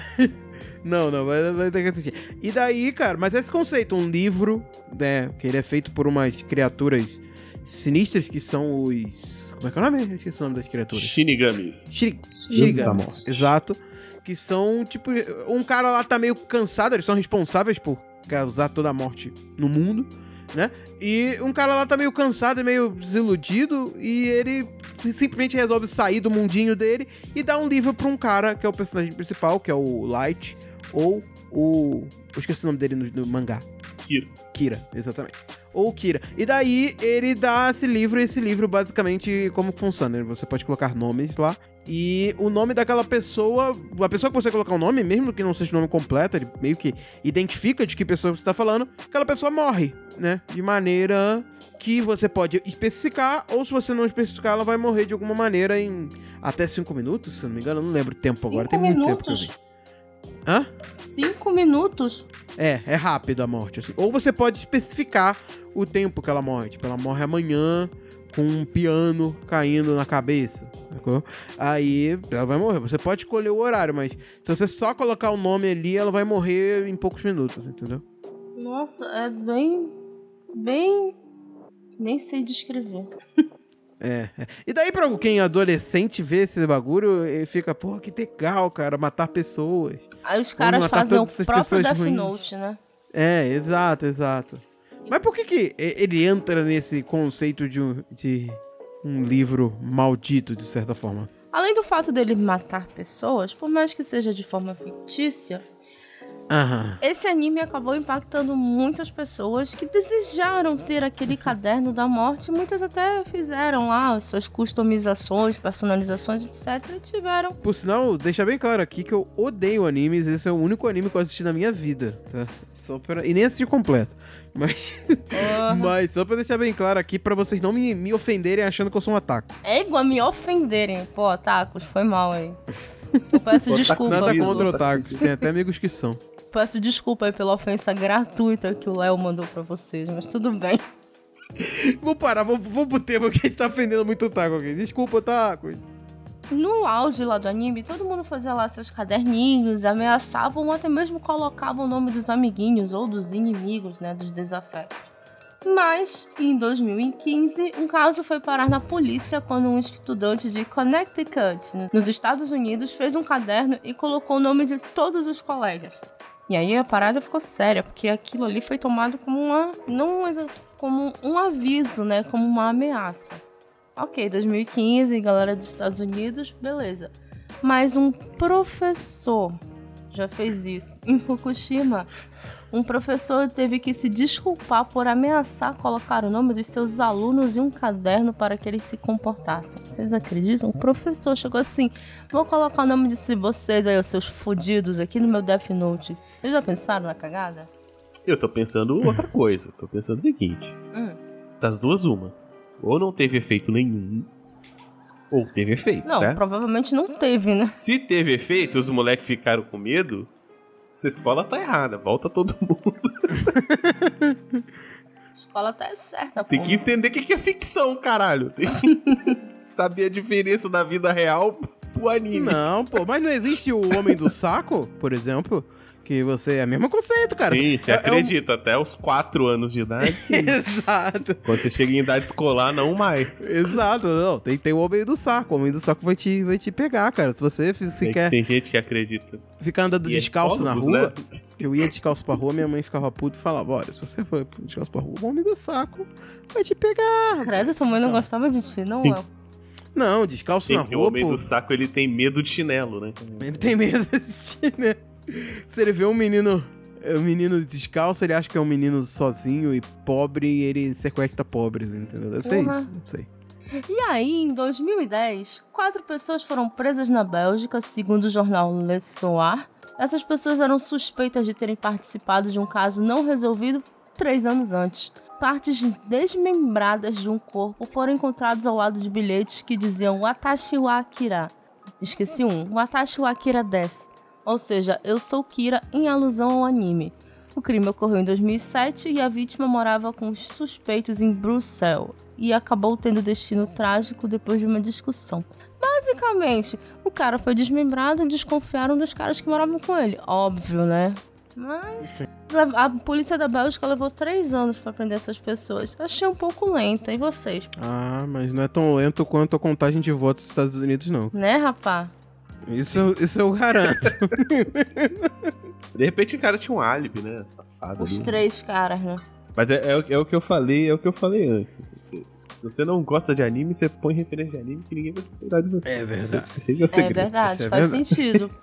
É, caralho, plano perfeito isso. Plano Cara. perfeito. Coloca referências de coisas que todo mundo sabe que tu não gostas. Aí, vamos falar, foi o Otaku. Foi o otaku. Basicamente. Foi o Otaku aí, ó. Mas, aí o cara falando, mas ó, foi, acho que foi ele que assassinou. Eu o quê? Não sou Otaku. Hum, nunca vi Death. Note. Mas sendo que é, o cara fala, ah, não, então não é ele. Ele não tem. ele não, não, não tem nenhum hentai no computador dele. Ó, por exemplo, eu dei, eu dei spoiler do Death Note, mas eu nunca assisti. Pô, quer dizer que tu pegaste um spoiler e tu propagaste ele, é? É. Mas tu és muito cretino, hein? Então, por exemplo, eu passaria num detector de mentira, assim. Você já assistiu o Death Note? Não. Vulto, tu tens mais um livro maldito pra trazer pra gente, não é? Tenho três. Manda aí. Então vamos lá. É, primeiro. Na verdade, ah não, são dois. Um- Um era o Verta, que a gente já falou. Ah, o primeiro é o Bandersnatch, que é aquele episódio que é um filme de ah, Black Mirror, Uhum, Sim, sim. que é o filme interativo lá. Então o que acontece na história do Bandersnatch? É, é um garoto que ele leu esse livro Bandersnatch, que é um livro desses interativos. Lembra aqueles livros jogos, livro de RPG? Sim, Clássico. muito famoso na década de 80. Classiqueira. Isso, exatamente. Então ele lê um desses livros e na história da, do episódio, ele tá fazendo um jogo que simula o livro. Então, um jogo interativo também, né? Uhum. E tal. Durante a- o episódio, ele enlouquece e em alguns dos finais ele mata algumas pessoas. Hum. E, e aí você descobre também, se você seguir alguns caminhos, que o autor do livro enlouqueceu e matou algumas pessoas. Hum. Então você tem essa super obra maldita que quem tenta abarcar ela em toda a sua complexidade enlouquece a ponto de acabar matando alguém, entendeu? Então você tem um livro interativo que o escritor enlouqueceu e matou pessoas. Aí esse livro uma pessoa tentou transformar em um jogo e ela enlouquece e mata pessoas. E essa história desse jogo você assiste como uma série interativa Que quem assistiu tentou matar pessoas. Não, provavelmente a pessoa que escreveu o roteiro teve que parar no meio do caminho, porque se ela tentasse completar, ela iria enlouquecer e matar pessoas. Resumindo, Black Mirror matou pessoas. Inclusive, um dos finais é no futuro, e aí tem uma pessoa tentando transformar essa história em série, e ela começa a enlouquecer também. Caraca, eu Caraca. lembro que eu assisti, mas eu não tô lembrada da história. Vou ter que assistir essa porra de novo. Ah, não, é bem legal, cara. É. Eu gostei bastante desse episódio. É muito bom, cara. É. Eu realmente acho interessante o conceito, mas não, não me pega, cara. Eu gosto de ligar e ficar quieto ali. Eu gosto de ficar de cueca com a mão no saco, sabe? Pra ficar relaxado. Mas, mas- mas é, mas é é tipo, sei lá, o, o Kinect, sabe? É uma coisa que você tem como uma experiência ali pra, de vez em quando, pra uma coisa ou outra. Mas quando se fala em videogame, não é a primeira coisa que eu penso no é Kinect. Eu penso em jogar. Quando eu comprei o Kinect, eu fui mega esperançoso, assim. Eu comprei 200 jogos de Kinect junto. Aham. Comprei eh, Adventures 1, 2, comprei Joyride, comprei Nike Training, Star Wars. O cara falou, vou jogar tudo essa merda. Faz 10 anos que tá enferrujando meu Kinect. E agora meu filho com 4 anos descobriu a maravilha do Kinect. Ele tá maravilhado, assim. Tá ótimo, fazendo exercício, queimando energia. Sim, cara, eu jogo FIFA, velho. Eu não posso falar de Kinect, sabe? Eu gosto de jogar deitar ali sem pensar nada, sabe? Vamos, vamos, vai embora. Então, o- o- coisas como Bandersnatch pra mim é meio que isso, sabe? É uma coisa que você vai É. consumir eventualmente, mas não, é, não vai virar um Não, meio. cara. Quando eu vou assistir um filme, eu quero assistir o filme feito, não quero decidir o filme. É, Não quero fazer É, o se filme. fosse fazer né? um filme, eu era diretor, mano. Eu gosto, eu gosto da não, experiência. é, mas, é uma assim, experiência legal. Um Sim. por ano no máximo. Sim, exato, exatamente. Tá faltando alguns, inclusive, né? Mas então, aí o Bandersnatch é isso. Então você tem um livro interativo que o autor enlouqueceu e matou gente. Aí você tem um garoto tentando fazer um jogo sobre esse livro e ele enlouquece e mata gente. E aí você tem uma série sobre o garoto fazendo um jogo sobre Então o é livro. uma parada só sobre matar gente. Basicamente, é tipo a vida real, sabe? É, mas mas pega bem esse conceito Sim. de obra maldita. Sim, né? pega bem. Quer dizer, não é que pegue bem aqui, abarca o conceito, né? E o outro não é um livro maldito, mas é um livro misterioso, que é a Haggadah de Sarajevo. O que acontece? O que é uma Haggadah? Uma Haggadah é um livro judaico que ele é tipo um manual de um ritual, assim, sabe? Então, tipo, imagina que você tem Sim. o ritual do ano novo. Ah, você vai pra praia, pula sete ondas, e aí fala Feliz Ano Novo, abraça as pessoas. Você tem o ritual do Natal. Fala assim, ah, Natal, corta o peru. Não, corta o peru quando nasce, né? então, a Haggadah, ele é um livro religioso, mas bem básico que você tem na mesa, assim. Pra fazer a Páscoa, que a Páscoa é, uma- é um dos eventos mais importantes pra cultura judaica. Tem um monte de Haggadah. Só que essa Haggadah em especial, ela, primeiro, ela tem desenhos de pessoas, que não é comum na cultura judaica, porque eles têm a mesma ideia do, dos muçulmanos, que você representar a pessoa, você não consegue representar porque as pessoas são imagem e semelhança de Deus, elas são perfeitas. Você não, não deve fazer representações. Então você tem um livro desse tipo, da- que é da cultura judaica, mas tem Uhum. figurinhas de pessoas, né? Tem desenhos de pessoas. E em um desses desenhos, que é o desenho principal, que é a mesa da Páscoa, tem uma pessoa muçulmana no cantinho ali. Esse livro ele existia, ele era uma Haggadah meio rara, assim, e ele desapareceu justamente durante o período nazista, quando você teve a, a queima dos livros judaicos, né? E ele reapareceu em Sarajevo, por isso que Aham. é o Haggadah de Sarajevo. E aí é um mistério até hoje qual é a história desse livro, quem fez o livro, quem fez as ilustrações, etc. Por que eu conheço esse livro? Porque tem um, um outro livro chamado As Memórias Caralho. do Livro, que conta a história dessa Haggadah de Sarajevo. Só que a pessoa ela vai contando, tipo assim, é uma restauradora restaurando esse livro e ela vai contando o que, que aconteceu pra esse livro passar de mão em mão durante a história. Parte é ficcional e parte é o que a gente já sabe hoje historicamente, Uhum. entendeu? É, o que eu, eu sei muito pouco sobre religião judaica. Eu sei que os Haggadahs eles são formados basicamente para contar toda a história do, do êxito do Egito. Em que ponto isso se encaixa, você sabe dizer? Então, é essa, esse livro em específico, ele é um livro. Seria uma versão mais simplificada, né? Ele é uma versão, tipo, de, de Aham. você ter como um manualzinho de você fazer o seu ritual tem- ali do, Tem o do jantar dia. específico, do- da data de comemoração, da semana, É. do, do êxito do Egito. E aí tem todo, todos esses ritos cerimoniais, né? Mas, eu, mas os judaicos têm. eh, Os, os judeus têm muito, muito dessa relação com, com livros, né? É, eu, não, eu fiquei curioso mesmo em saber em que ponto Uhum. que chega no, no- no êxodo mesmo. E principalmente pela questão do muçulmano, né? Que tem, tem no cantinho. Isso aí me deixa muito intrigado, sabe? Por que, que tá no cantinho? Escondidinho ali. É. Mas, mas o, mais estra- o mais estranho é o fato de ter representações humanas, porque não é um, um padrão Uhum. judaico, entendeu? Uhum. Você ter figuras. Mais alguma contribuição de livro maldito? Ah, tem o. Tem aquele. O, a filosofia da viagem no Sabia tempo. que tu ia lembrar desse livro. Conta aí. Que é, o, que é o livro falcatrua pra caralho do. do, Doni do Darko. Donnie Darko, né? Mas por que ele é maldito? Ele não é maldito, ele é desses livros misteriosos, né? Uhum. O livro ficcional da metalinguagem, assim. Uhum. O que acontece? No Donnie Darko, você tem um menino que ele, ele sofre. Tem, tem um acidente de avião. Como é que é o filme? Tem um acidente de avião e aí ele acorda. Fala assim, Ele ah, e sabe recebe que o a mensagem mundo vai acabar. É, cara, eu assisti Donnie Darko há muito tempo, eu só lembro do coelho. Isso. E aí. ah, tá perdendo nada. É, aí- E aí, ele encontra que teve uma freira que escreveu um livro que é a filosofia da viagem no tempo.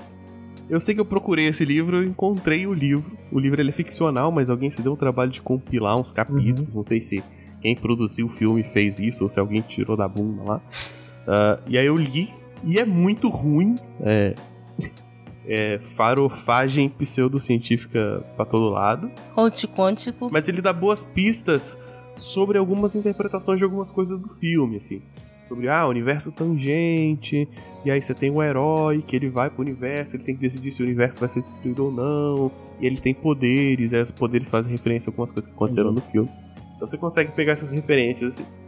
Ele é um desses livros obscuros de metalinguagem, por ser um livro citado na ficção, que Uhum. nunca existiu de verdade, mas tem gente que acredita que existiu, tipo Necronômico, né?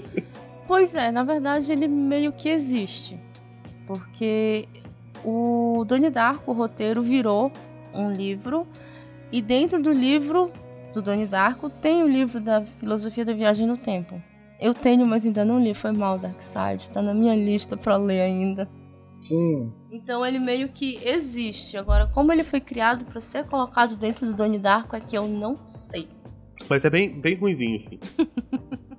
Não, isso me lembrou um pouco a série recente aí do Dark, né? Que também tem um livro que, que entra nesse conceito de ser um, um paradoxo por conta de envolver viagem no tempo, né? Que é o- Ah, eu esqueci o nome Não sei do se você Eu paradoxo. gostaria Assistiram muito desse livro do, Ma- do Dark, cara. Deve ser um livro muito confuso e bom. assim. É, é, é, não, o livro ele até existe, existe algumas edições que eles fizeram, porque na série tem um livro que era construído, que esse livro diz como que se constrói a, a Aham. máquina do tempo. Mas esse livro, ele foi construído pelo, tipo assim, alguém entregou ele, ninguém- ele nunca foi escrito, Uhum. né? Entra naquele conceito de, que eu esqueci o nome agora, que o Vulto deve lembrar, que é o Paradoxo, paradoxo. de Strapo, alguma coisa assim. É, é, não lembro o nome da... do- Paradoxo Bootstrap. Ah, Sim, Bootstrap. Paradox. Bootstrap, isso mesmo, isso mesmo. É, e daí é bem interessante esse, esse conceito desse livro. Tem até um livro que eles deram pra alguns creators aí, mas o livro não tem nada dentro além de fotos de produção e tal, e coisas do tipo, mas não tem É que ele é conteúdo. fotoprodução, em falando si, né? Só um Imagens, livro que né? mostra na série como referência. Hã? Eu parei no livro, não tem nada dentro. É um caderno. tá o livro em branco, mas Não, não, mas boa parte do livro é em branco, assim. Tipo, ele tem uma porrada de página, só que só o início tem alguma coisa. Olha, por altos eu não estou me lembrando de nenhum outro livro maldito. Eu acho que livro não, mas a gente sabe que o filme O Exorcista, né? Ele é considerado maldito e ele é baseado num livro, certo? Sim. Eu acho que a gente tem muitos livros que foram considerados malditos por causa da sua influência cultural, talvez pelo momento da sociedade e tudo mais. Mas tem um livro que me marcou na vida, que eu acho que se ele fosse lançado em 1800, ele com certeza seria um livro proibido, é o Clube da Luta, cara. Porque o Hum. Clube da Luta, quando eu li o Clube da Luta, é um livro que te quebra socialmente, assim. E Eita, por quê? porque o Clube da Luta ele te apresenta alguns paradoxos de uma vida real que não existe, tal qual talvez seja a vida de Werther. Né? É, você, você descobre uma sociedade surreal que você vive num mundo que não faz sentido e onde você aprende a, a ser feliz conforme as outras pessoas regem isso pra você, não como você quer ser feliz. E a grande vertente do Clube da Luta não é você dar soco na cara do outro, é você dar soco na cara da sociedade e se transformar, né?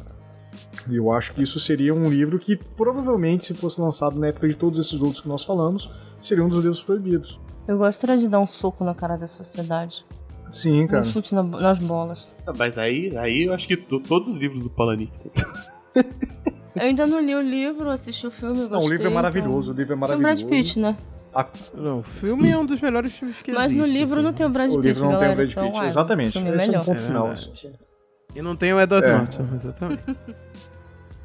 Se ninguém lembrar de mais nenhum livro maldito, a gente encerra o episódio do Li Uma. Ninguém lembrou? Não, eu não vou falar da Bíblia. É, não pode, não pode. O quê? Tá Bíblia dizendo que a é muito Bíblia matou merda. gente? Não, Nossa, Hã? sério? Não, cara. Não... Sério? Sério que teve pessoas que mataram outras pessoas por causa Não. da Bíblia? Sério Não, não, mesmo não. isso? Será Não que acredito. eu deixo isso no episódio? Qualquer livro religioso influenciou A isso. Bíblia. A Bíblia, ser, a Bíblia né? é um livro muito confuso, né, cara? O protagonista só aparece na metade. E Depois ele morre, né? o, o final não faz sentido nenhum. Ainda, É. ainda. A gente tá em 2020, mano. Talvez faça. Já teve gafanhoto, já teve o caralho a quatro. Já tem o planeta errante, Nibiru, tá? O que que tá faltando? É, mano. Dou-lhe duas. Dou-lhe três. Então aqui nós encerramos o nosso pudim amarelo. Muito obrigada por terem participado de mais esse episódio. Muito obrigada ao ouvinte que está até aqui com a gente com 300 horas de episódio já. E eu queria que cada um de vocês deixasse aí um recadinho final, redes sociais, outros projetos.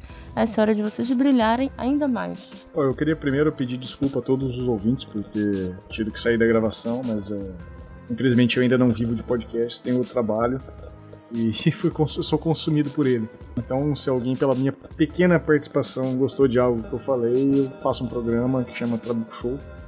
É um podcast sobre o insólito, onde eu trato de vários temas um pouco diferentes, muito próximo, talvez eu seja o Pudim Amarelo.